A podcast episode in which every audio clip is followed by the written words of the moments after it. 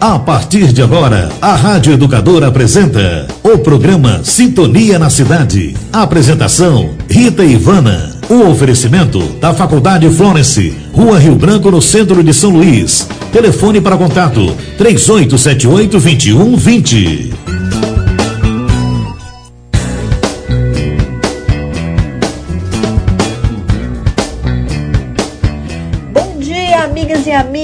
Estamos começando mais uma edição do Sintonia na Cidade, gente. Hoje muito bacana. 3 de dezembro de 2022, vamos trazer uma notícia em primeira mão. Na última quarta-feira, eu ocupei a cadeira de número 53, cujo patrono é José Nascimento de Moraes. É isso aí, sabe onde foi? No IHGM, Instituto Histórico e Geográfico do Maranhão, uma instituição que tem quase um século de uma belíssima história. A solenidade aconteceu no auditório Antônio Ives, da Faculdade Florence, minha gente. Foi uma festa linda.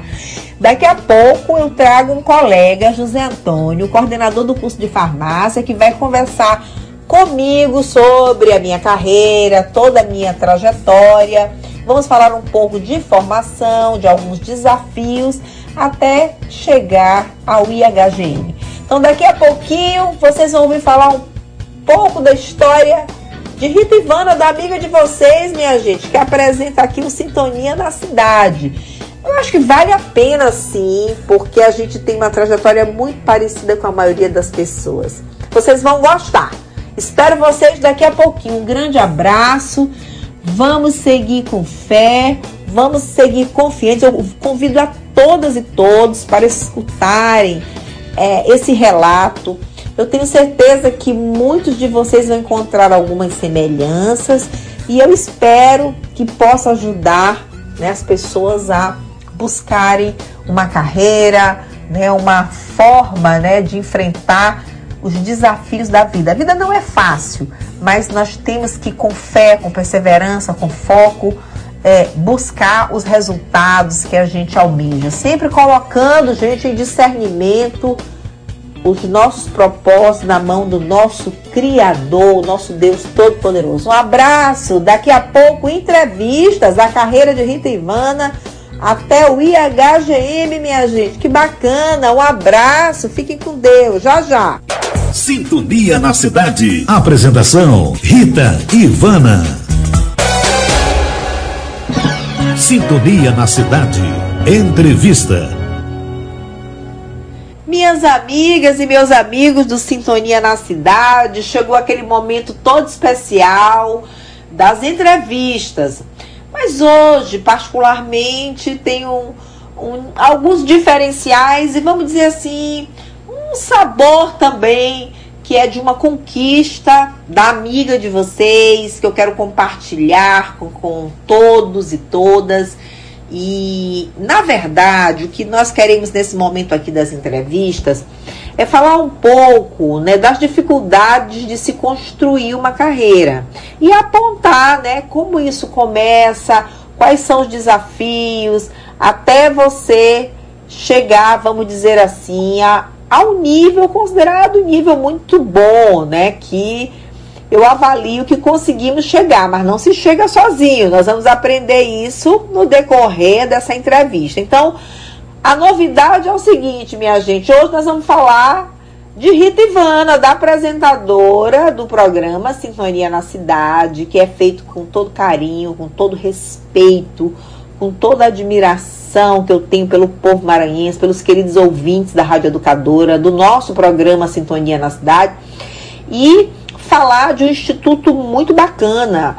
Né? Na verdade, o professor José Antônio é quem vai me entrevistar. Ele que é nosso coordenador, José Antônio Costa Leite. A gente vai inverter os papéis. Eu trouxe um, um coordenador do curso de farmácia da Faculdade Florence, um grande parceiro nosso, que vai falar um pouco sobre a nossa trajetória, né, até chegar ao IHGM, vamos falar o que, que é esse Instituto Histórico e Geográfico do Maranhão, que vai completar daqui a pouquinho 100 anos de história, minha gente. Olha, é uma associação incrível, um grupo incrível né, de profissionais, de escritores, é, de cientistas, de pesquisadores, pessoas que realmente estão aí numa caminhada de refletir o passado, pensar no presente e projetar um futuro melhor para o povo do Maranhão, para o povo brasileiro e tal. Então,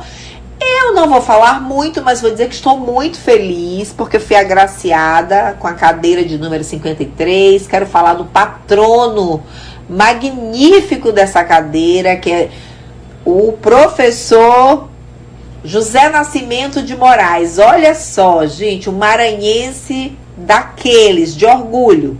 Então eu vou passar a palavra ao professor, nós vamos inverter um pouco, que vai me entrevistar hoje para falar sobre carreiras. E aí eu vou tentar falar um pouco para vocês da carreira da professora Rita Ivana, daquela menina que nasceu em Mirador, pertinho do lá na onde nasce o Rio Itapecuru, no sul do Maranhão e contar toda essa história até chegar ao IHGM, minha gente, com todo orgulho, com toda alegria. Então, com a palavra, o professor José Antônio Costa Leite, ele que é mestre em ciências da saúde, é um pesquisador, uma pessoa extremamente estudiosa, está se destacando enquanto gestor educacional, ele é coordenador do curso de farmácia, um dos melhores cursos da cidade de São Luís, do estado do Maranhão e, quiçá, do Brasil.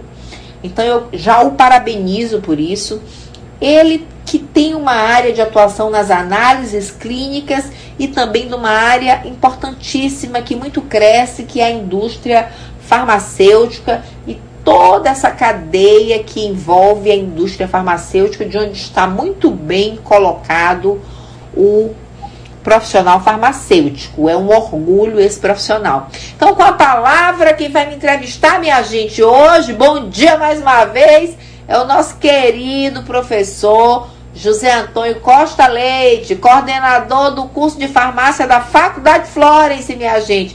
Que orgulho! Depois eu vou contar um segredo da minha família sobre esse curso de farmácia magistral. Vamos lá, professor, a casa é sua. Vamos, a, vamos conversar com nossas queridas ouvintes, queridos ouvintes do Sintonia na Cidade. Olá, caros ouvintes, bom dia. Bom dia, obrigado mais uma vez pelo convite, professora. E hoje aqui eu já começo lhe parabenizando é, pelo último dia 30, pela cerimônia de posse lá no Instituto Histórico e Geográfico do Maranhão, essa premiação que veio muito para mostrar um pouco da sua trajetória e trazer à tona a sua trajetória. Então hoje aqui a gente tem a proposta de tentar fazer você contar um pouco da sua história, fazer um resumo. Lógico, se a gente for conversar, contar a sua história ao longo de todos esses anos da vida profissional, da vida como empresária, da vida como enfermeira, da vida como professora, a gente vai passar a manhã toda. Vamos tentar fazer um resumo e, de certa forma, tentar colocar para os nossos ouvintes o quanto é importante ele acreditar, o quanto é importante ele estudar, o quanto é importante ele empreender. Então hoje nós vamos conversar um pouquinho sobre essa pessoa. Quem é Rita Ivana? Professora, eu queria que a senhora se definisse. Quem é a senhora de fato? De onde a senhora veio? Quais seus sonhos lá no início, na sua juventude? Quando foi que a senhora resolveu fazer o curso de enfermagem? Quando foi que a senhora resolveu virar empreendedora? Então conte um pouco da sua história. Quem é a professora Rita Ivana? Bem, eu queria dizer que a Rita Ivana, na verdade, ao longo de uma vida, ela vem se transformando. Ela vem, se, vamos dizer assim, se modificando, né? Talvez a Rita Ivana do próximo sábado não seja a mesma de hoje, mas tenham certeza que valores e princípios serão os mesmos. Eu sou uma pessoa muito aberta e sempre pensei isso desde a da minha infância. E isso vem muito, eu acho que também do, do berço, que eu digo sempre que nasci num berço de ouro. Eu nasci de uma família muito humilde, mas de uma família que sempre é, nos fez pensar que por meio do conhecimento, por meio do trabalho, do labor, da luta, nós poderíamos alcançar tudo aquilo que a gente sonhava. Então eu acho que isso é muito importante. Eu, eu agradeço muito ter uma família equilibrada, pais equilibrados, religiosos. Meus pais sempre foram muito religiosos, católicos. Nós sempre fizemos muitas orações em casa, os terços, as, da, as datas festivas, Corpus Christi, datas do que se celebra né, o Natal, as da Semana Santa, as datas de Santo Antônio, São Francisco, a Imaculada Conceição, sempre foram momentos muito especiais, de muita oração, e isso muito me ajudou, né? Porque a fé, ela é um elemento assim muito essencial. A fé, ela inspira a esperança e a confiança. Viver, professor, eu queria dizer a todos que querem construir uma carreira, né, ou querem construir algo. A vida não é fácil para ninguém. Com certeza hoje, queridas ouvintes, queridos se a gente fosse conversar com cada um de vocês, cada um de vocês traria né, uma dificuldade é, é, circunstancial, ou talvez do passado, ou uma preocupação talvez com o futuro. Eu acho que a vida ela não é, ela é muito desafiadora. Mas eu entendo que a minha vida ela foi norteada muito pelo apoio de meus pais, é, no sentido de todas as vezes em que eu não conseguia alcançar um objetivo, eles diziam que eu poderia fazer de novo, tentar novamente. É, todos os meus equívocos na vida eu aprendi com meus pais que eu deveria confessá-los a eles, que eles, antes de tudo, seriam os meus melhores amigos. E assim eu tinha a oportunidade de ser reorientada da melhor maneira possível. Então, na escola, por exemplo, quando uma disciplina eu não era muito bem avaliada, a primeira pessoa que eu queria conversar era com os meus pais, com aquela transparência. Olha, não fui bem nessa disciplina e tal. Então, meus pais sempre me orientavam. Então, minha, minha filha, você pode, vamos estudar um pouco mais, que eu tenho certeza que estudando um pouco mais, você vai conseguir realmente fazer uma evolução. Às vezes eu conversava um pouco também com meus tios.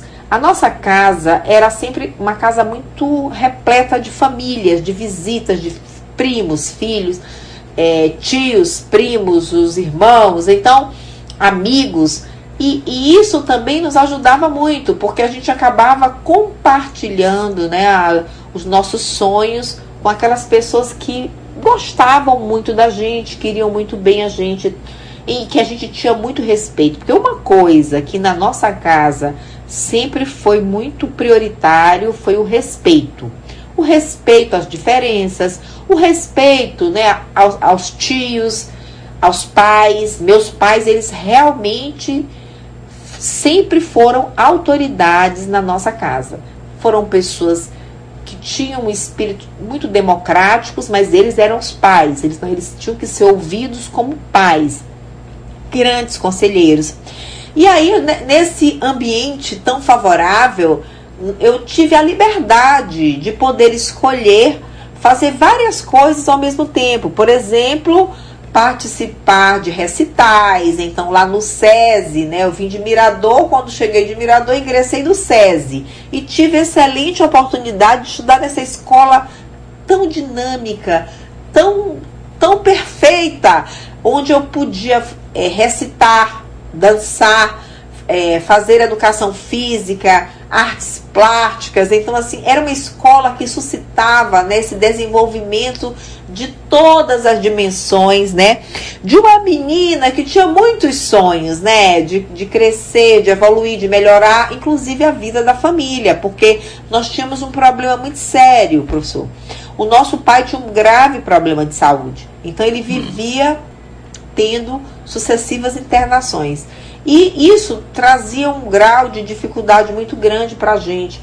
É, a minha mãe veio para São Luís, antes professora primária, foi vendedora de tecidos numa loja, é, se tornou uma grande comerciante, mas enfim teve que deixar tudo para acompanhar o seu esposo. E ao chegar aqui, minha mãe também deu o maior exemplo para nós. Minha mãe estudou e foi passar no concurso do INAMPS Meu pai já era dos Correios, mas estava afastado por problema de saúde. Então, quando eu nasci, o meu pai já tinha um problema de saúde. Daí nós passamos a frequentar vários hospitais. O ambiente hospitalar passou a ser muito comum na minha vida desde cedo.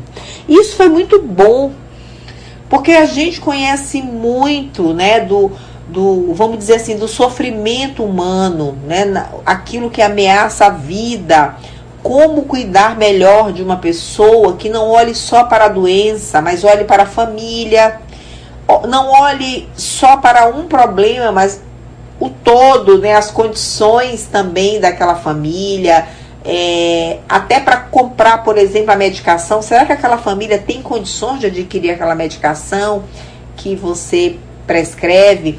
Então, a Santa Casa de Misericórdia nos acolheu, mas ainda assim nós tínhamos muitas dificuldades, né? Por sermos de uma família humilde, vindo do interior do estado, com muitas dificuldades. Mas assim, a minha mãe sempre colocando também a gente para estudar, todo mundo para procurar crescer.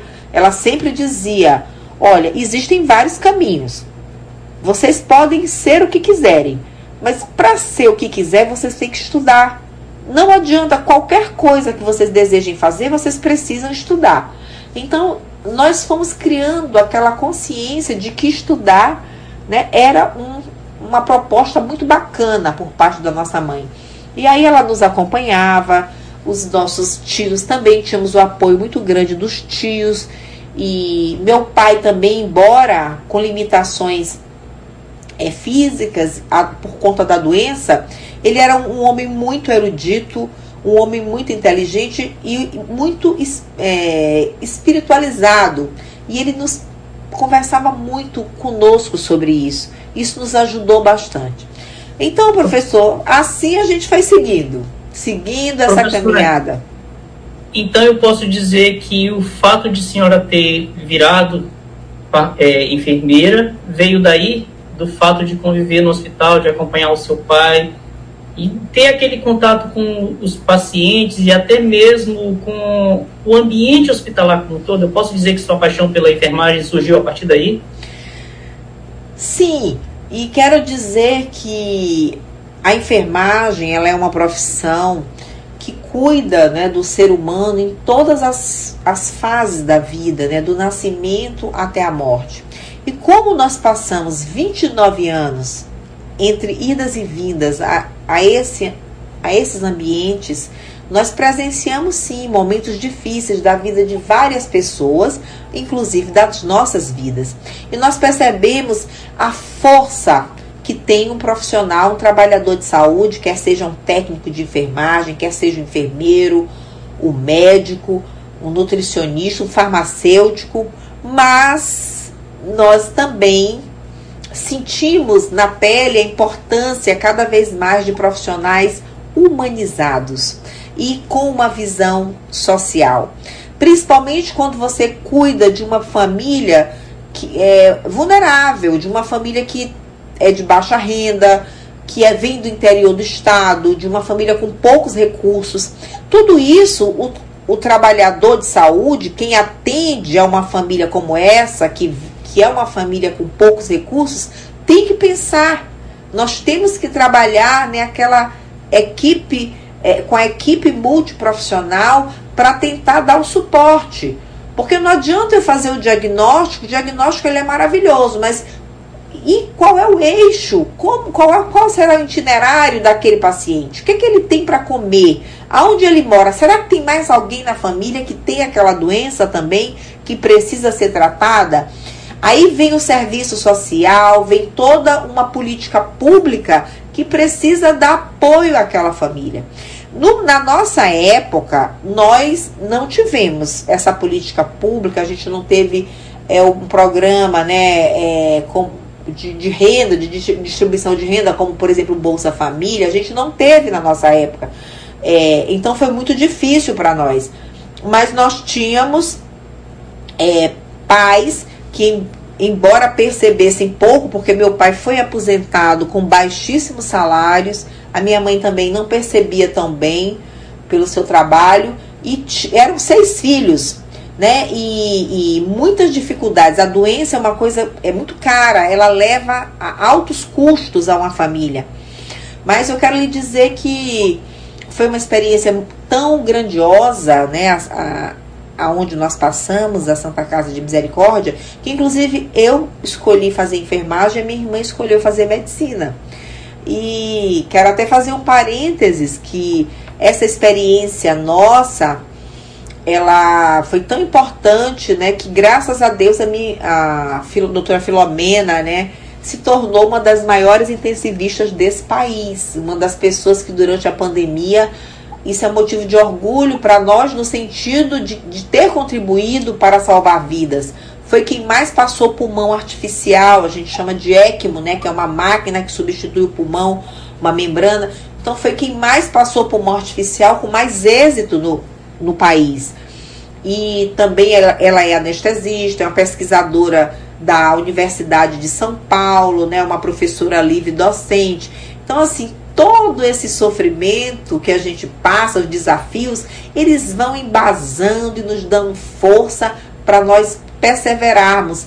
Às vezes, no meio de uma caminhada né, de sofrimento, você vai encontrando também é, luzes, né? Você vai sendo iluminado ali para um caminho que às vezes, se você não tivesse passado por aquilo, você não teria seguido essa carreira que a gente ama tanto e tenta fazer com tanto preciosismo. Eu particularmente amo a enfermagem, vejo que a enfermagem ela cuida com preciosismo de todas as pessoas, é uma das profissões que mais passa tempo com o paciente, portanto acompanha muito tudo o que acontece com o paciente. Né? É um conhecimento científico aplicado que tem um altíssimo poder na recuperação né, dos, dos pacientes, trabalha muito bem a prevenção. Então, eu tenho muito orgulho de ser enfermeira e realmente começou com essa luta né, na, acompanhando o nosso pai, mas presenciando o cotidiano de um ambiente hospitalar durante três, quase três décadas. E foi uma experiência rica que a gente pretende até escrever um livro. Eu e a minha irmã, esse é o próximo desafio, sobre a nossa história, acompanhando o nosso pai e a nossa mãe no hospital, porque nós duas éramos as caçulas. Que bom, professora, bom saber disso. Gente, é bem importante a gente ver como é que nasce uma história de sucesso, né? Porque às vezes a gente pensa que tudo já começa de cima, e não, a gente vê que vem desde baixo, vem crescendo aos poucos, e aquelas intercorrências que vão acontecendo ao longo do caminho contribuem, de certa forma, para um amadurecimento, com toda certeza. Tanto é um problema tão crítico para a sua família fez com que a sua família toda migrasse para a área da saúde, por vivenciar o ambiente hospitalar. Então, falando em área da saúde, quais foram os seus desafios no curso de enfermagem? Qual foi o meu impacto? Eu sei também que a senhora foi representante estudantil. Conte um pouco dessa jornada. Como é que foi a graduanda Itivana. Agora, olha só, antes de falar da, da, da UFMA, eu queria falar um pouco também, mais uma vez, da importância das escolas e dos grandes professores. Então, no SESI, eu tive excelentes professores. É, queria aqui até registrar a minha professora é, Celestina, foi uma grande professora. A professora Lucinha, que foi minha professora no ABC, professor Saci, né, um grande cantor, né, teatrólogo, Miguel Veiga também foi meu professor, então eu tive grandes professores em todas as áreas. E aí quando chego à escola técnica também tive professores excelentes, né?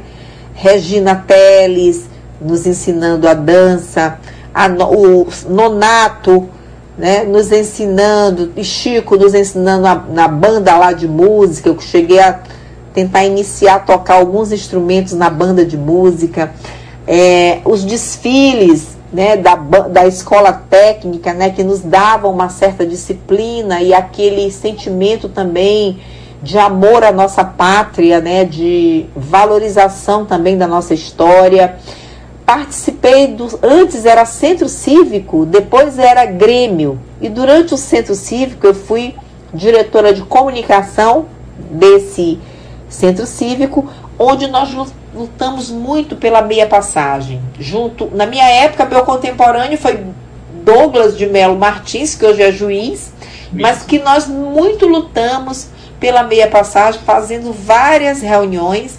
Né? E nessa época era um pouco segredo, né? os nossos pais não sabiam de todas as coisas, mas a gente tinha muitas reuniões é, já tentando ter essa preocupação com o social, garantir né, a meia passagem para os estudantes que tinham muita dificuldade naquela época, tudo era muito mais difícil. Até hoje as coisas estão muito difíceis. Naquela época a meia passagem significava continuar estudando. Para quem estava numa escola pública era muito importante.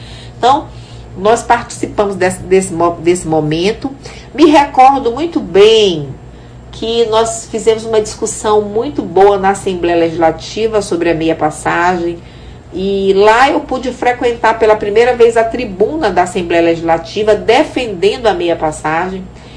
Me recordo de Maria Aragão, das reuniões que a gente fazia na casa de Maria Aragão para discutir nessas né, questões políticas, né? É, o Comitê de Defesa da Ilha de São Luís, que foi fundado, inclusive, é, por José Nascimento de Moraes, José Nascimento Moraes Filho, o filho do, do patrono da cadeira que agora ocupo.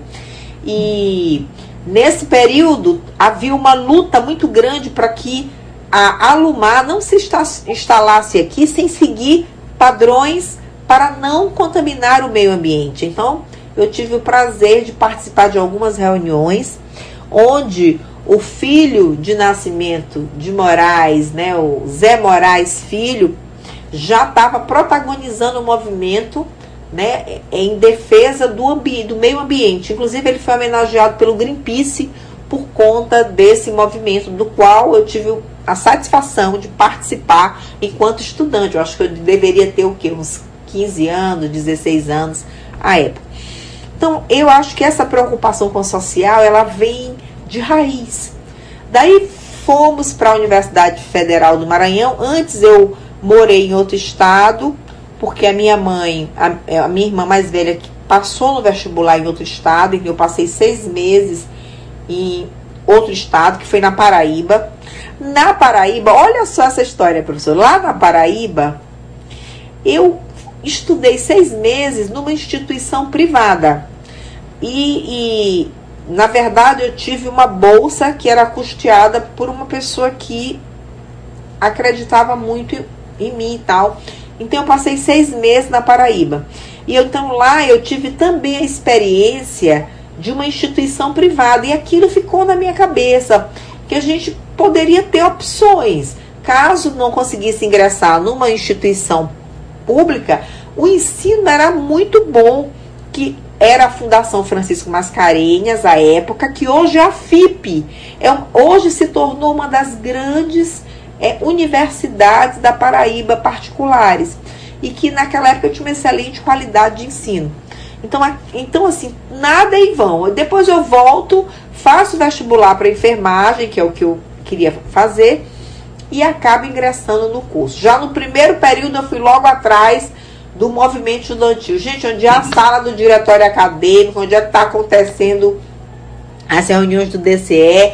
Eu me lembro que as aulas nem haviam começado e eu já estava atrás do povo, meus queridos ouvintes, queridas ouvintes, para saber como é que eu ia me juntar a esse movimento estudantil. Porque, inclusive, na, na FIP, eu participei do movimento estudantil e participei do meu primeiro congresso da União Nacional dos Estudantes. E Aí eu fui, voltei para, para São Luís e, passando no vestibular, me juntei a um grupo. O meu grupo era um grupo chamado Viração, mas ligado né, a, um, a um partido político à época, mas era um grupo, era um movimento universitário mesmo. A gente lutava pela verbas, mais verbas, mais qualidade de ensino, melhoria de laboratórios, enfim, era um movimento muito bacana e muito forte. Fui contemporânea de Flávio Dino, que também era do diretório acadêmico. É, parece que assim a gente vê um filme, né? Eu fui contemporânea de Jefferson Portela. Eu fui contemporânea de várias personalidades hoje que estão aí, né, despontando, fazendo muito bem o seu trabalho, né, nas missões que que toparam. Então, eu acho que o que eu quero dizer é que esses movimentos também, as escolas, os movimentos sociais, movimentos estudantis, eles também nos diferenciam muito, eles dão experiências incríveis para nós. Por isso, professor, lá na Faculdade Flores, eu quero lhe parabenizar. O primeiro diretório acadêmico foi o diretório acadêmico do curso de farmácia. Que bacana, né, professor? É bom porque o aluno acaba desenvolvendo algumas habilidades que a gente não, não trabalha em sala de aula, né? A liderança, o saber lidar com o outro, com os pares, como conversar com os professores, como lidar com as pautas conflitantes. Então, esses movimentos estudantis servem para isso. E também para melhorar a qualidade do serviço. Muitas vezes ele vai dar um feedback numa reunião de colegiados sobre o que precisa melhorar vai dar sua opinião e a gente sempre escuta e leva para a direção geral para melhorar a nossa qualidade de ensino, porque é algo que a gente sempre tem que estar tá constantemente avaliando e evoluindo. Então, isso também faz com que o aluno desperte para esse lado da gestão. Ele vai aprender a comunicar, se ele vai aprender a liderar, ele vai aprender a gerir situações de conflitos. Então, é o que a gente observa que a senhora fez ao longo seu, da sua vida, participando de movimentos estudantis lidando ao mesmo tempo é, contemporânea de muitas pessoas que se destacaram posteriormente no, na vida política. Exatamente. Então, pessoas, pessoas, que acabaram desenvolvendo um papel importante na política e na história do nosso Estado. Então, talvez por isso essa premiação do dia 30 tenha sido tão importante para a senhora, porque veio premiar a sua trajetória, que surgiu desde, desde muito nova, nos movimentos estudantis, até mesmo chegando à graduação em enfermagem, passando por lá, sendo uma líder estudantil e é... futuramente vir desenvolver ser uma grande empresária, uma empresária de sucesso. Então, acho que isso, de certa forma, contribuiu para a sua evolução profissional. Contribuiu porque o, a, a, o empreendedorismo e a gestão, eles, a gente pensa, quando a gente pensa em empreendedorismo, nós temos uma visão de que precisamos ter uma empresa nesse padrão. Empreendedorismo tem muito a ver com, com criatividade tem muito a ver com inovação. E isso pode te permitir muitas coisas. Empreendedorismo também tem a ver com desenvolvimento de pessoas para assumir certos projetos, como uma gestão acadêmica, uma coordenação de curso, uma direção de hospital, uma, ser secretário de saúde, de administração, né? ser talvez um parlamentar, que é tão importante hoje que se tenha parlamentares alinhado com as boas políticas públicas que o nosso Estado precisa, o nosso país precisa, o município precisa. A, pandemia deixou um, um déficit muito grande né, no nosso país, principalmente na educação. E nós precisamos realmente ter políticas públicas é, muito, vamos dizer assim, atualizadas e, re, e refletidas né, para que a gente possa acelerar em todos os níveis, desde a educação básica até o ensino superior, porque todos sofreram. Todos sofreram. A educação básica tem um déficit aí grande que, que precisa ser tratado. Eu fiquei feliz quando eu vejo que um prefeito né, discute isso, quando eu vejo que o governador também ele tem essa preocupação. Tô, a gente está caminhando com boas esperanças. E o ensino superior também, gente, sofreu demais.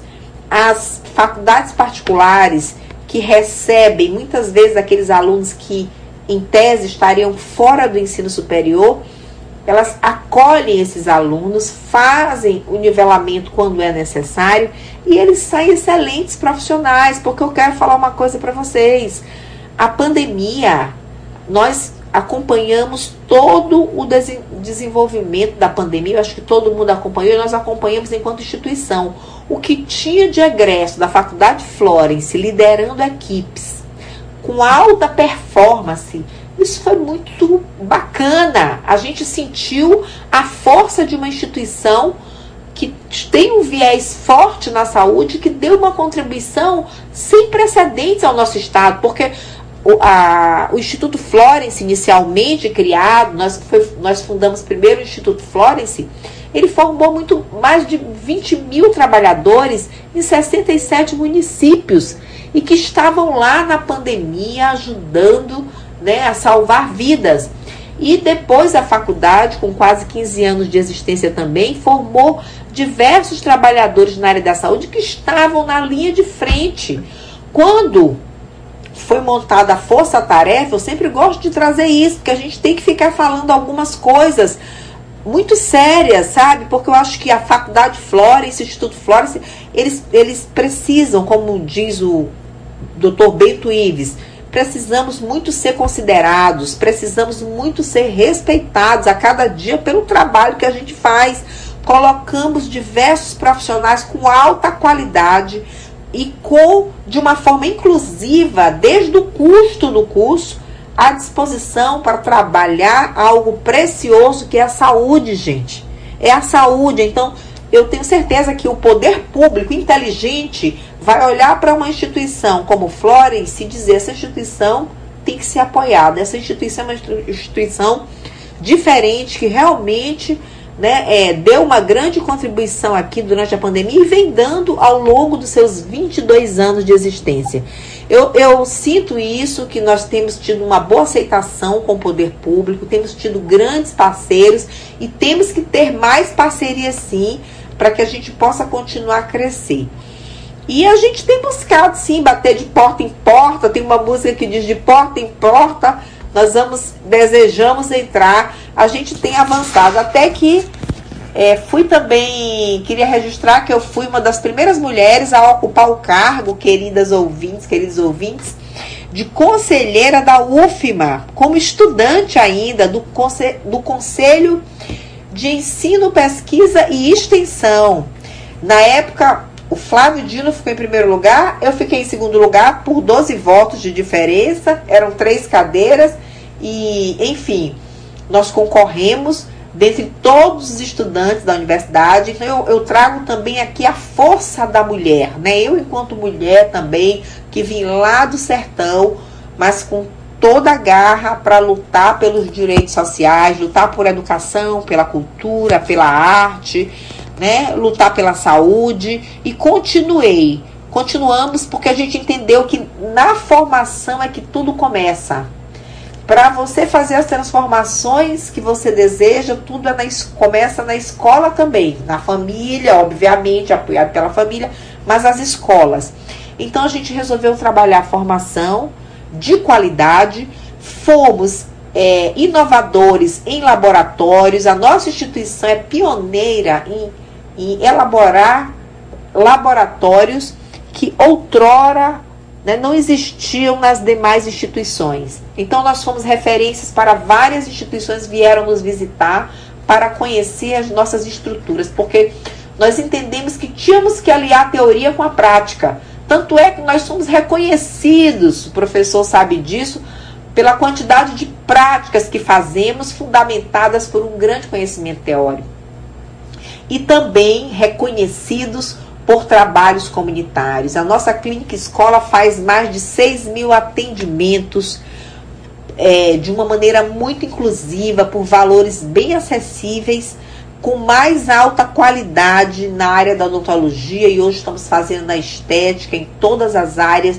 na veterinária, com a nossa clínica que está linda, atendendo com preciosismo. Então, assim, é, vale a pena usar os serviços da clínica escola, tanto veterinária, quanto estética, quanto odontológica, quanto a fisioterapia, porque realmente você vai ter lá o professor titulado, altamente experiente, acompanhando todo o trabalho, muitas vezes realizando aquele trabalho e analisando, né, até o final, até que você realmente resolva todos os seus problemas porque é assim que a gente faz. E quando não é algo que nós ofertamos, nós encaminhamos também aquele, aquele paciente, aquele usuário, e a gente quer o feedback daquelas pessoas que são atendidas por nós. Temos um escritório escola maravilhoso, porque nós sabemos que muitas pessoas não têm acesso a, aos seus direitos e esse serviço é um serviço gratuito.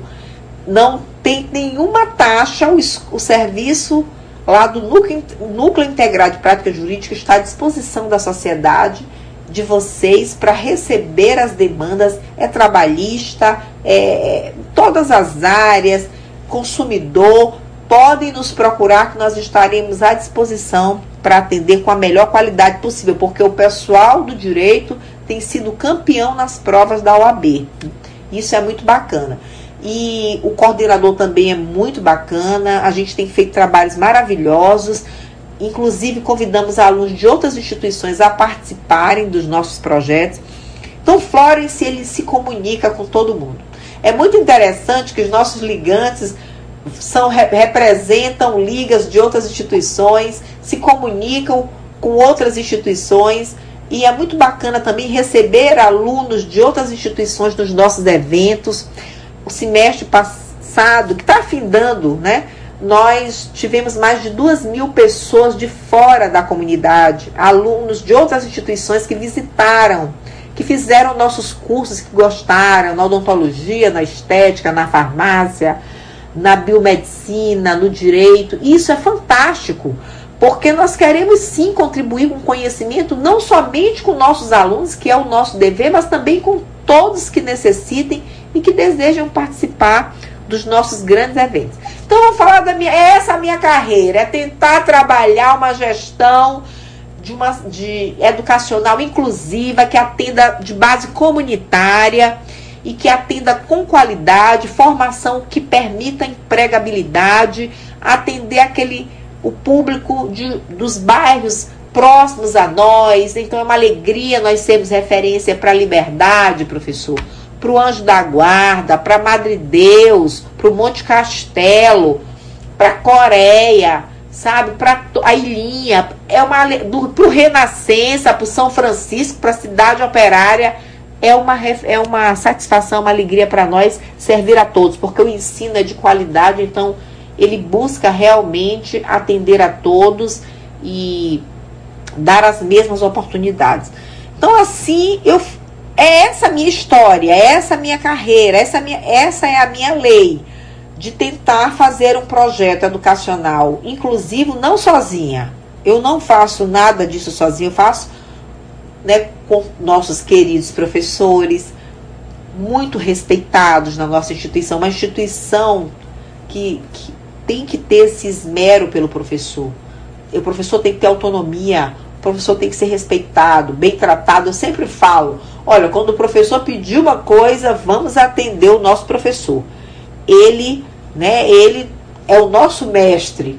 Então, com todo respeito ao professor, aos nossos queridos gestores, coordenadores de curso, vamos dar todo suporte aos nossos diretores, aos nossos alunos, ouvi-los. Por isso, nós temos a ouvidoria, nós temos uma, uma CPA, que é uma comissão própria de avaliação, que acompanha as melhorias propostas por alunos, funcionários, professores, e a gente cresce muito ouvindo comunidade, a gente cresce muito ouvindo essas pessoas. E assim nós fomos escrevendo mais de 90 art é, entre artigos, é, materiais didáticos, livros. Então foram muitas publicações. É, trabalhando e publicando, fundamos a primeira revista, o Flores tem uma revista classificada pela CAPES. Isso não é fácil também. Nós somos um, acho que talvez a, uma das primeiras instituições que teve essa iniciativa também. Somos uma escola que partilhamos também com outras instituições espaços importantes. Por exemplo, o curso de graduação de enfermagem da UFMA, professor, já funcionou por um semestre no Florence por conta da reforma do prédio. É, nós já sediamos vários eventos de outras instituições. Estamos sempre de portas abertas para somar com o poder público, com a iniciativa privada e fazer um trabalho cada vez mais qualificado. É, eu digo que quem escolhe a, a, nossa instituição, ele fica muito satisfeito. Aí vem a família, professor. Aí vem o amigo, Aí quando ele consegue emprego, ele liga pra gente, olha, eu tô tra... eu praticamente por onde eu ando, minha mãe teve internada agora no hospital, no hospital aqui. Não vou citar o nome, mas ela teve internada num ótimo hospital. E assim é lindo você ver os profissionais, olha, dona Terezinha, eu estudei lá, olha, sabe, em todos os níveis da radiologia, né, a, a, profissionais, enfermeiros, é, físio, nutris, que estudaram conosco, então isso é um motivo de honra para nós, farmacêuticos também. Então eu quero dizer que é assim a gente construiu a carreira, acreditando nas pessoas, sem tantas condições, mas gerando condições, desenvolvendo pessoas, idealizando espaços, otimizando recursos e gerando projetos como gera, é, participamos do maior programa de formação de recursos humanos de trabalhadores da América Latina na área da enfermagem. Vencemos três vezes a licitação, as duas últimas vezes dessa concorrência internacional, nós ficamos em primeiro lugar junto ao Ministério da Saúde. Esse programa Profai foi considerado o maior programa de formação de trabalhadores da América Latina. Então, assim, eu acho que a gente tem dado grandes contribuições, não só eu, enquanto a minha carreira, mas eu junto com um grupo de professores, de amigos, colaboradores, por meio do Instituto Florence, da Faculdade Florence, nós realmente geramos né, um, um, um trabalho muito social, é uma escola com perfil humanístico, social e inclusivo. Eu acho que é isso que tem nos levantado, levantado nossos alunos com altíssima qualidade, é a excelência no ensino, e eu acho que isso foi muito bem avaliado pelo nosso IHGM, onde ah, lá fui surpreendida com a indicação né, do nosso nome para ocupar uma cadeira que é show de bola, minha gente, a cadeira que eu, que eu estou ocupando. Eu estou muito feliz. Professora, é, qual seria, assim, na sua visão, a, a chave para o sucesso? O que, que a senhora entende, talvez, o ponto principal para chegar hoje a uma carreira de sucesso, ser uma empreendedora de sucesso, ser uma, uma profissional da saúde de, sucesso, de relevância na capital maranhense, no estado do Maranhão e do país, consequentemente? O que, que a senhora acha que contribuiu para o seu sucesso profissional? Ah, nos seus estudos, nas suas pesquisas, no empreendedorismo? O que, que a senhora acha que contribuiu tanto para essa sua visão digamos, empreendedora, inovadora e conseguir, de certa forma, ter relevância como um grande empreendedor da nossa capital? Olha, eu vejo o seguinte: uma coisa importante é você descobrir se você gosta do que você faz. Perfeito. Por exemplo, eu sempre gostei de escolas. Eu sempre imaginei me imaginei trabalhando em escolas. Tanto é que a nossa primeira iniciativa foi um cursinho pré-vestibular, todo mundo passava no vestibular, então assim, ele, ele sobreviveu, mas depois teve um tempo que a turma toda passou do bairro e a gente ficou meio assim. Então, é, a minha esperança, a nossa esperança sempre era poder trabalhar para melhorar, por exemplo, a saúde. Nós focamos uma área. Qual é a área que a gente entendia que tinha mais necessidade de formar trabalhadores com qualidade, a saúde. Então a gente gostava de educação, sempre estudamos lá em casa, era nas mesas, vizinhos, amigos, todo mundo vinha estudar conosco. Então ali já, já era como se fosse uma escola para nós. Nós sempre vivemos também nessa coisa do hospital e do estudo, né? Do hospital e do estudo. Então, isso foi, foi nos inspirando realmente. E aí a gente foi entender que gostávamos dessa área e focamos é, pesquisar escolas, pesquisar modelos e projetos de formação profissional que tivessem aquilo que a gente esperava, aquilo que a gente sentiu falta algumas vezes e aquilo que a gente esperava que pudesse contribuir melhor. Por exemplo, uma boa fundamentação teórica, bons mestres selecionados, o professor é, uma turma bem sucedida é uma turma que teve bons professores. Eu digo, eu digo assim que eu tive bons professores. Eu agradeço muito aos meus mestres. Então eu acho que a seleção de professores, mas ainda assim é necessário que quando você selecione esses professores, eles precisam estar em constante qualificação. Porque o mundo ele muda muito rápido. Ele não mudou só por causa da pandemia, dessa network, essa grande comunicação que você tem hoje pela internet. É porque as coisas elas uma, mudam numa velocidade muito grande. E o professor ele tem que estar tá sempre buscando essa atualização, lendo novos artigos. Às vezes tem um artigo que diz que você deve usar tal medicação. Aí vem outro que pondera, não, só para tais casos. Aí de repente, né, a Nature diz que não, olha, esse medicamento foi comprovado que ele não tem eficácia esperada para aquela doença. Aí você vai buscar essa atualização. É importante, como se diz, beber da fonte dos artigos científicos, né, das grandes revistas, das grandes publicações, e também um professor, ele precisa ser pesquisador. Por exemplo, eu ingressei numa instituição, IHGM, eu já estou com várias ideias de pesquisar, porque nós somos pesquisadores, né? Os confrades e confreiras pesquisam a nossa história, o nosso passado, é, o nosso presente para melhorar o nosso futuro. Então, assim, o professor também, para dar sua contribuição, ele precisa também partir para a iniciação científica, para a pesquisa e suscitar isso no aluno, porque é com isso que ele vai achar as respostas que ele no cotidiano dele ali parado, só indo e voltando para o trabalho, dando aquele plantão, ele muitas vezes não vai sentir uma evolução do trabalho dele. A partir do momento em que ele começa a trazer novidades, que ele começa a vir para o debate sobre procedimentos, medicações, ventilação mecânica, né, formas de, de, de limpeza de um hospital, de um leito e tal, quando ele traz isso, mudanças de posição, UTIs diferentes, com mais árvores, é, bem ventiladas, como já imaginava Florence Nightingale com a, a teoria ambientalista, né? Aquela coisa do, do ambiente interferir na, na saúde e tal. Então, quando ele começa também a estudar isso, ele traz para a sala de aula essa novidade e esse aluno leva isso para o trabalho e leva também o desejo de continuar pesquisando. E assim ele vai conseguir impactar, né? Onde ele estiver, ele vai impactar as vid a vida das pessoas com melhoria com melhorias, entendeu? Por meio de uma comunidade científica que estudou, que testou, usou testes estatísticos e trouxe ali um resultado muito próximo da realidade para ser aplicado. Então, eu sou favorável sim. Eu acho que isso eu conheci, tem uma coincidência entre mim e Nascimento.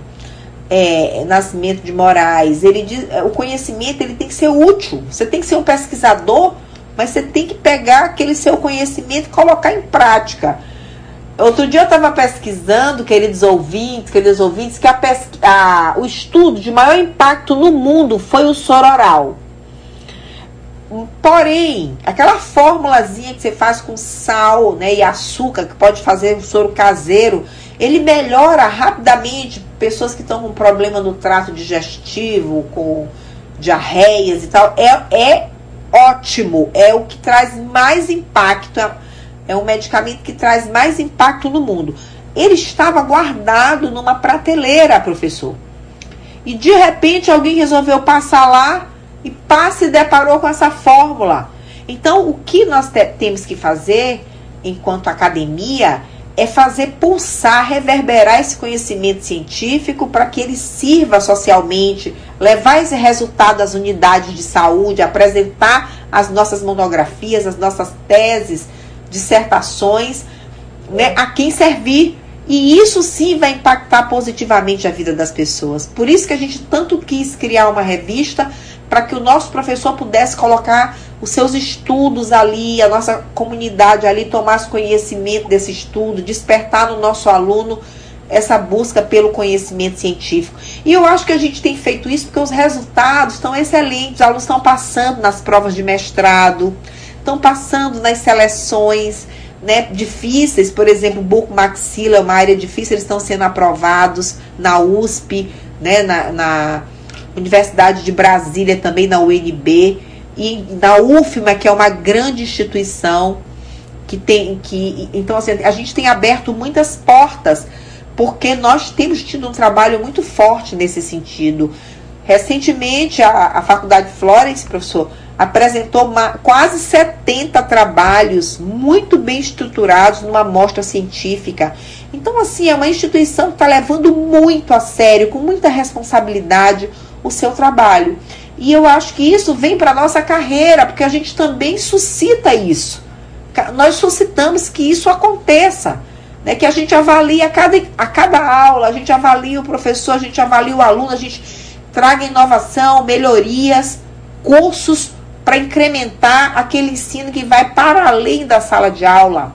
Aquele contato comunitário que é tão importante, daí as clínicas, que isso muito agrega né, é, é conhecimento, destreza, habilidade, uma vez que o aluno Florence ele é reconhecido por ter uma mão muito boa, por ter um discurso muito bom e uma prática muito boa. E isso tudo a gente é, é, é, é uma inspiração que vem, vem também da gente, das experiências que a gente veio, da Rita Ivana, que, e que se somou à experiência de outros colegas também que estão aí na direção, que estão nas coordenações, e colocamos tudo isso em prática. Eu sei que o resultado de tudo isso é que a gente tem tido um sucesso muito grande na empregabilidade, com grande impacto dos nossos egressos, onde eles estão. E também é, temos publicado bastante, temos escrito bastante, temos muitas outras publicações para colocar em para colocar em apreciação. Tem, criamos um próprio conselho, um CEP na nossa casa também para facilitar mais né, a, a aprovação dos projetos para pesquisa. Enfim, essa é a minha, a minha um pouco da minha trajetória, né, apoiada por um grupo de professores que pensam às vezes diferente, às vezes iguais, a gente vai para o debate e as melhores ideias sobrevivem. E a gente tem saído assim com, com, vamos dizer assim, fechando o semestre com grande êxito. Eu agradeço a Deus, eu acho que o Florence foi uma grande porta que se abriu para minha carreira, para que a gente pudesse colocar tudo aquilo que a gente viveu né, desde a, das experiências com meu pai na Santa Casa de Misericórdia, as experiências com a minha mãe como professora primária, minha mãe me alfabetizou, as experiências religiosas, eu faço parte também do Santuário da Imaculada Conceição, de, de onde eu tenho grande aprendizado religioso, eu sou uma pessoa cristã também, e que mais uma vez eu digo que a vida não é fácil, mas quando a gente tem um grupo de amigos que oram com a gente, que tem fé, que tem esperança, que, por exemplo, o segredo do sucesso, a perseverança, a fé. Errar é isso, errar, o erro você já tem, então você tem que fazer de novo. Às vezes, quando eu quero que uma coisa aconteça, por exemplo, eu tenho uma estratégia que às vezes sofre algumas observações.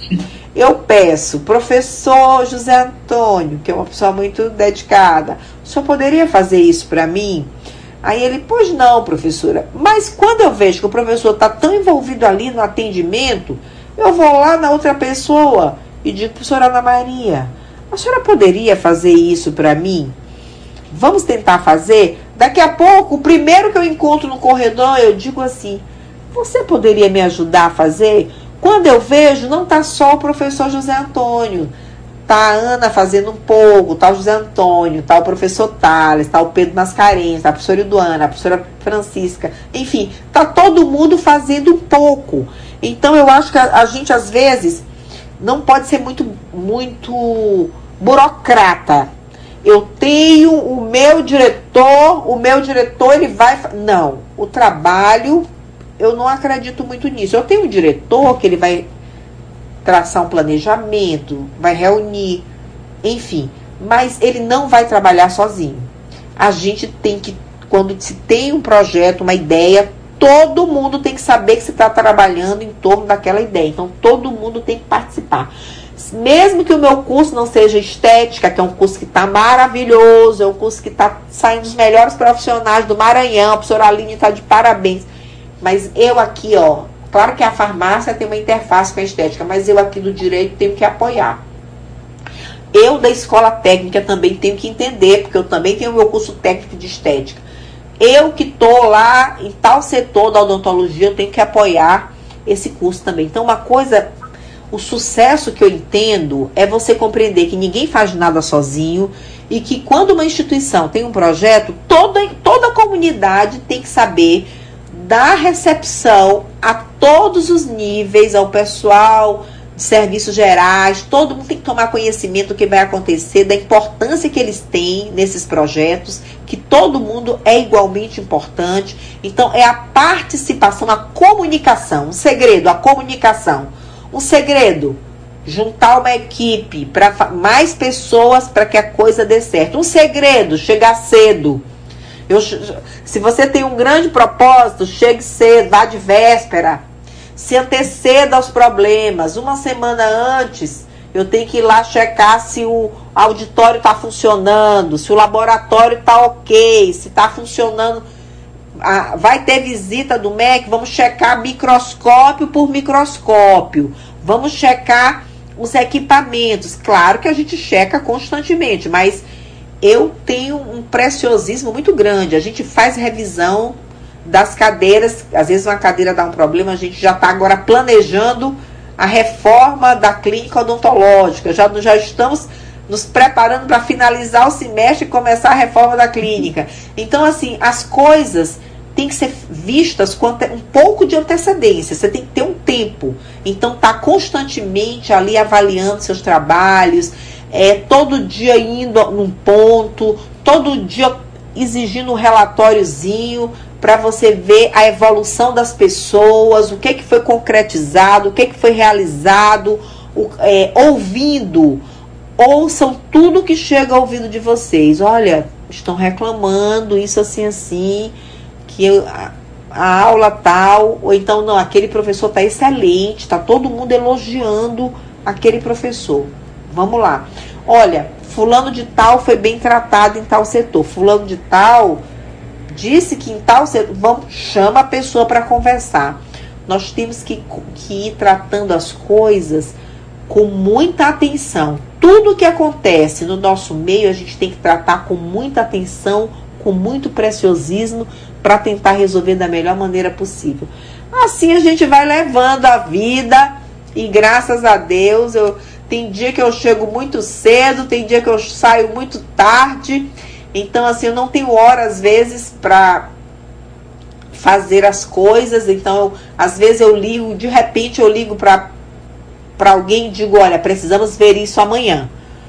Por quê? Porque eu sinto que pode trazer um problema. Uma coisa bacana, professor, da gente é a experiência.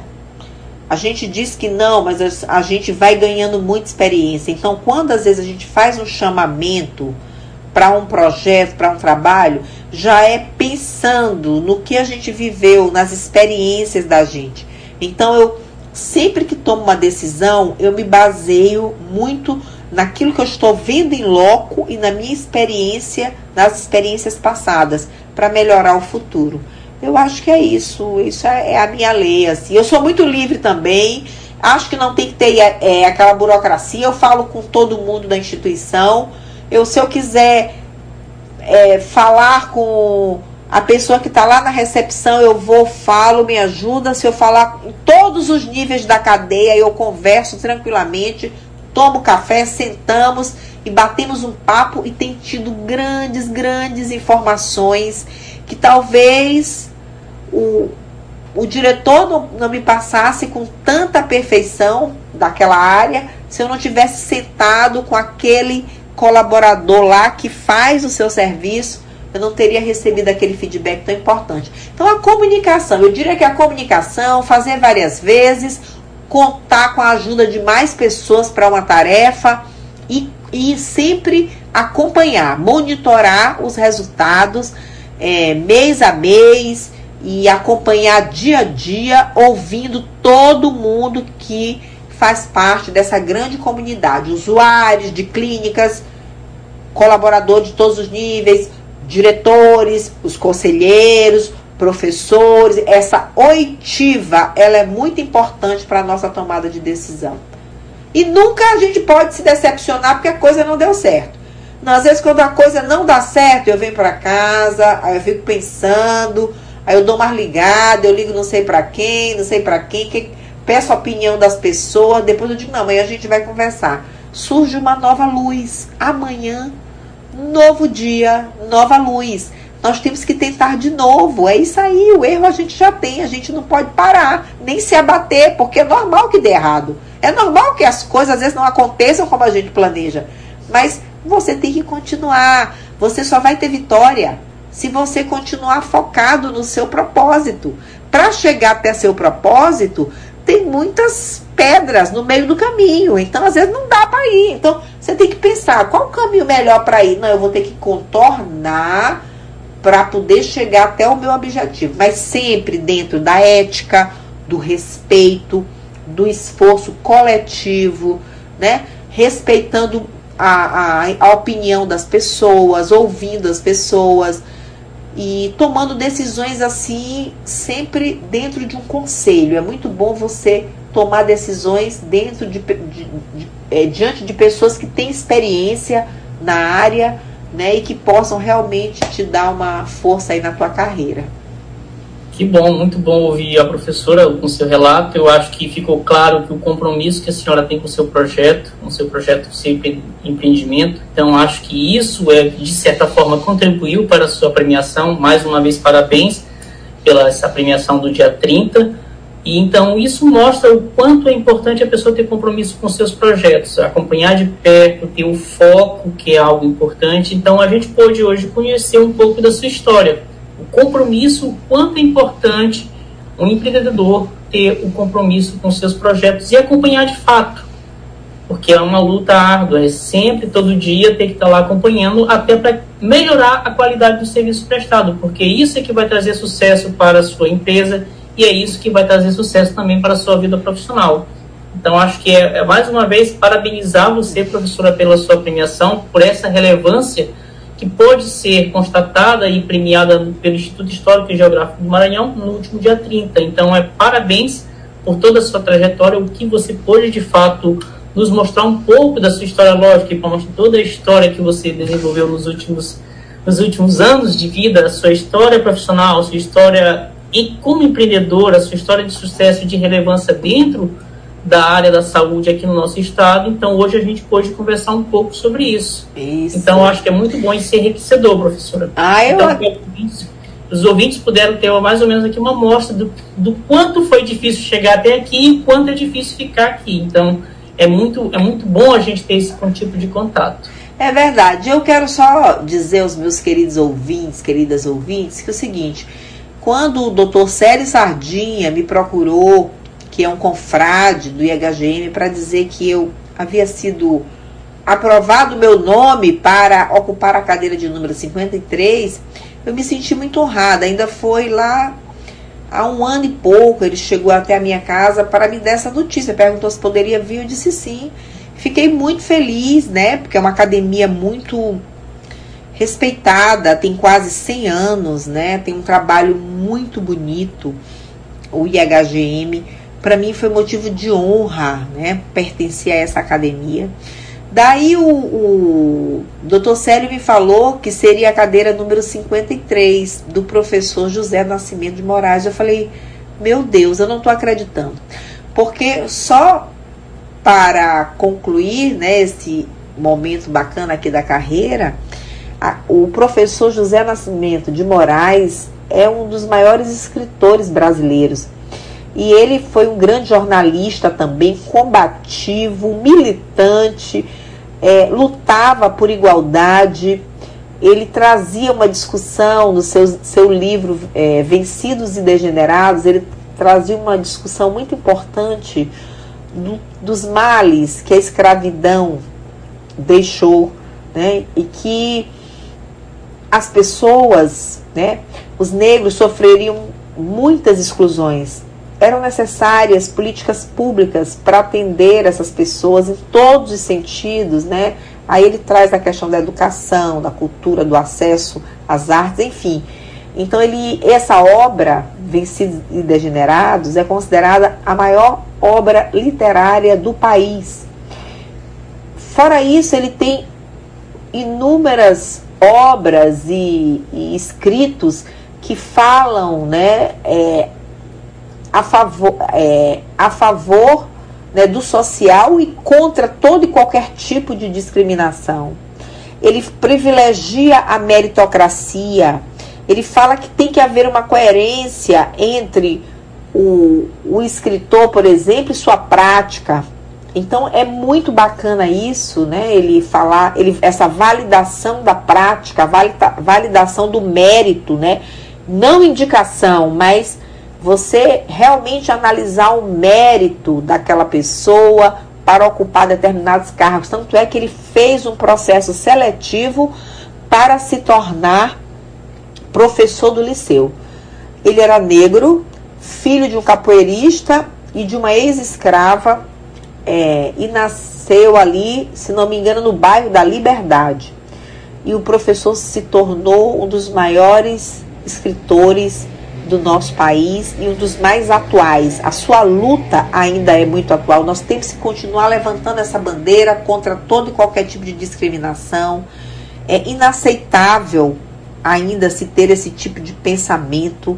Essa discussão ela tem que ser travada e esse é o meu compromisso, a minha missão de continuar o legado de nascimento de Moraes, lutando contra todo e qualquer tipo de preconceito, lutando contra o feminicídio, contra a violência em relação à mulher, contra a violência infantil e trabalhando para incluir pessoas que têm em tese, estariam fora do ensino superior, da educação técnica profissionalizante, com projetos é, da maneira mais inclusiva possível, oferecendo a excelência do ensino, né, tratando todos de uma maneira igual. Então, eu entendo que foram duas, dois, foram ideais que se cruzaram, né? Foram é, duas portas que se abriram, Florence e o IHGM. Então eu espero é, honrar muito essa cadeira. Uma outra grande surpresa que eu queria para finalizar dizer que eu não sabia que o meu tio Manuel de Oliveira Gomes foi o primeiro ocupante dessa cadeira número 53 que ora tomou posse, né? É, e ele foi um político, um bom político, trabalhou a favor da educação, da cultura, da arte. Ele todos os bens que ele teve quando iniciou a carreira, quando ele fez, finalizou a carreira, ele tinha os mesmos bens. Um homem notável que trabalhou realmente né, a serviço do seu povo. Um dos maiores oradores de todos os tempos, um grande escritor, um grande jornalista e um homem tão bom, tão bom professor, que o meu tio era chamado de tio santo. Então, eu agradeço muito a Deus, né, porque toda essa espiritualidade me trouxe para essa cadeira, né, que era de um familiar, que foi ocupada por um familiar meu. O meu antecessor foi o médico, Dr. Salomão Rocha, tinha muita preocupação com a saúde, um grande escritor, um homem muito ético, preocupado com a saúde em todos os níveis e para mim é motivo de honra, porque estamos juntos. Nosso objeto de estudo também é a saúde. Então eu digo, meu Deus, como essa cadeira foi reservada por ti para nós. Eu louvo a Deus e agradeço por essa experiência maravilhosa. Agradeço a doutora Dilerci Aragão Adler, que muito incentivou para que fizéssemos uma festa. E realmente foi uma grande festa no dia 30, lá na Faculdade Florence, né?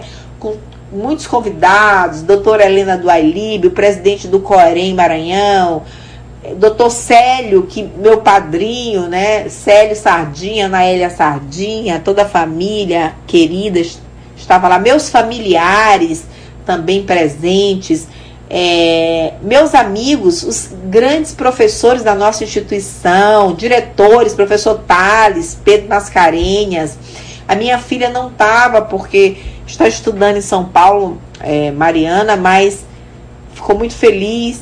Os nossos coordenadores, os nossos alunos, ligantes estavam lá, representantes do movimento estudantil, nossos colaboradores e meus amigos, tanta gente, do, é, o professor Geraldo Castro estava lá também, a doutora Limar, enfim, com frades, com freiras, visitas até de outros países vieram para esse grande momento. Recebi muitas mensagens, muito, e-mails, WhatsApp, no, por meio do direct, e eu sou muito grata a Deus e muito grata pela confiança do IHGM.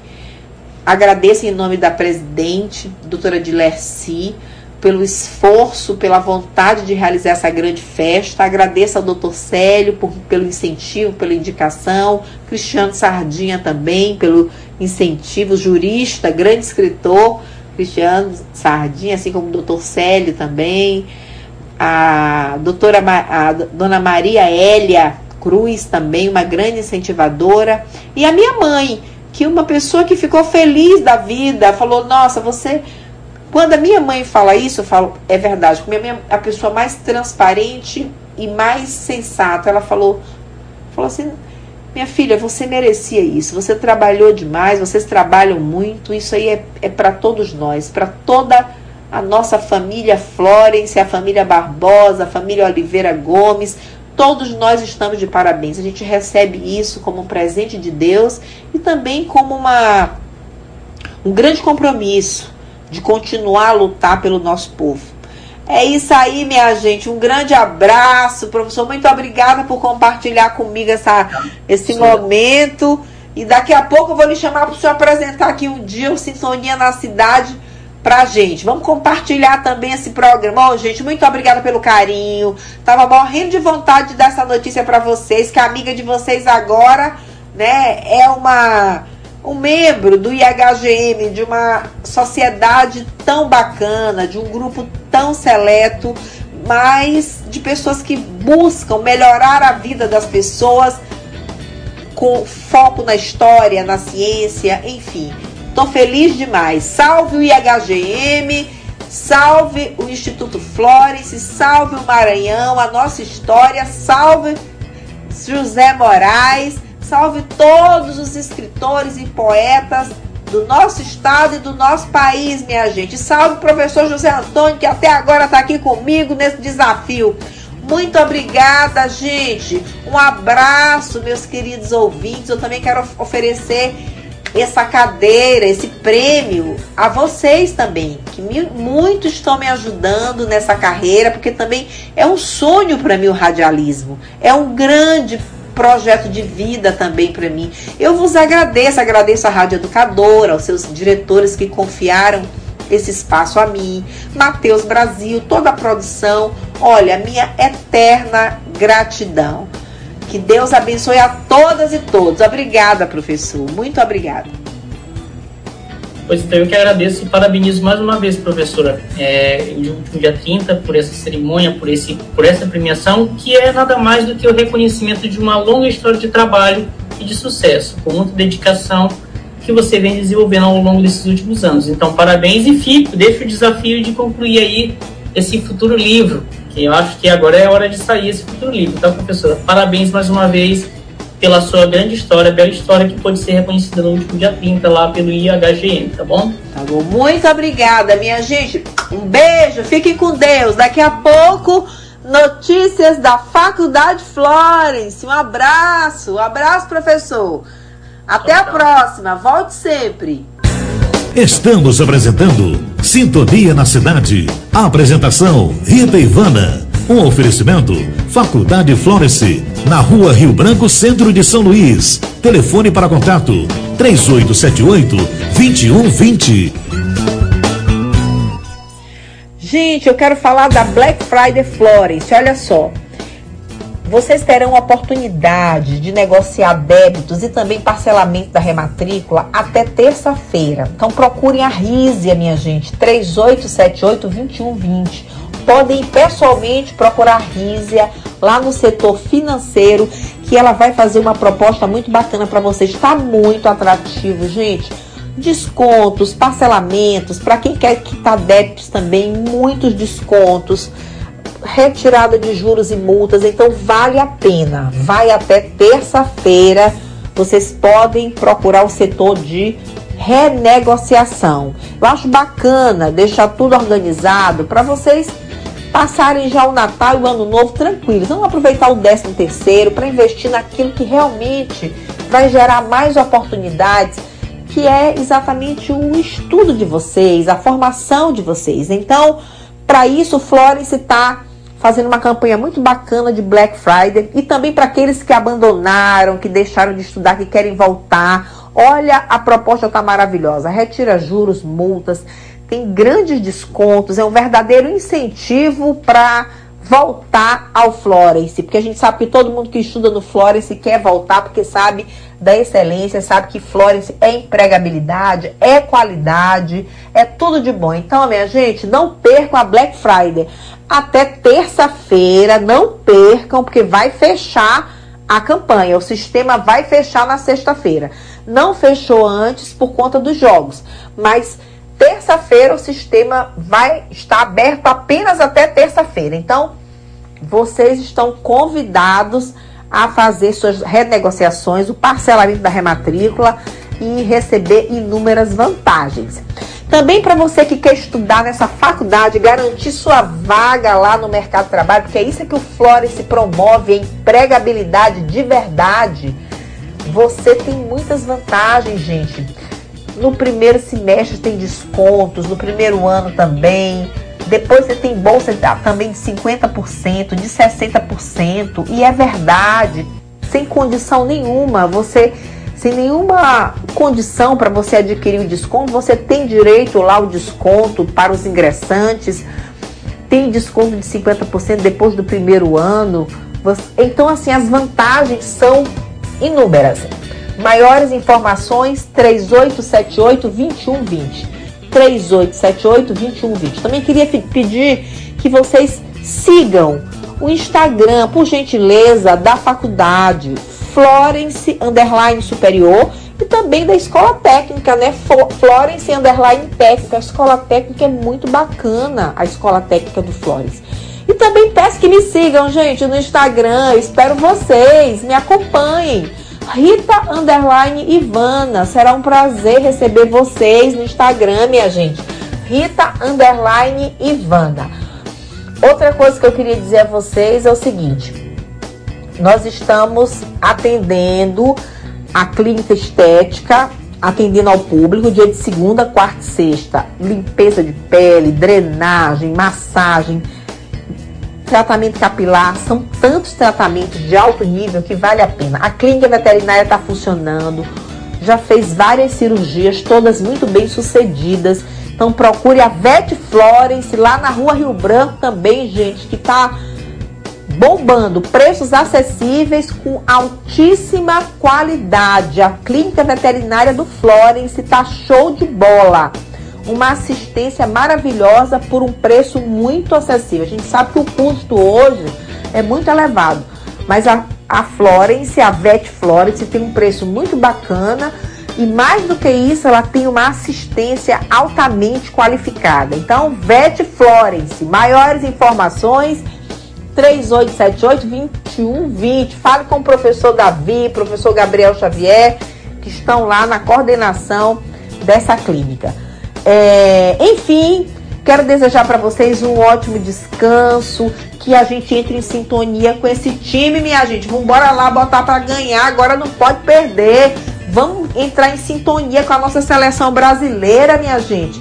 Vai dar certo, vamos pensar positivo, vai dar certo, vamos nos unir, botar nosso time para frente, minha gente. Vamos trazer essa taça pro Brasil, se Deus quiser. É isso aí. Desejo uma ótima semana, uma semana repleta da graça de Deus. Que o Senhor possa lavar toda a família de vocês, todos vocês, todos nós com seu sangue precioso, afastar todo o mal da nossa vida, levantar muralhas que nos protejam do mal, para que a gente possa viver a paz, a comunhão e a alegria do Senhor. É isso que eu desejo a vocês, minha gente. Vamos seguir com fé, porque a fé não costuma falhar. Até o próximo programa, minha gente. É um prazer estar nessa rádio, estar em sintonia com vocês, queridos ouvintes, queridas ouvintes. Um abraço, fiquem com Deus. A Rádio Educadora apresentou o programa Sintonia na Cidade. Um oferecimento da Faculdade Florence, na rua Rio Branco, no centro de São Luís. Telefone para contato 3878 2120.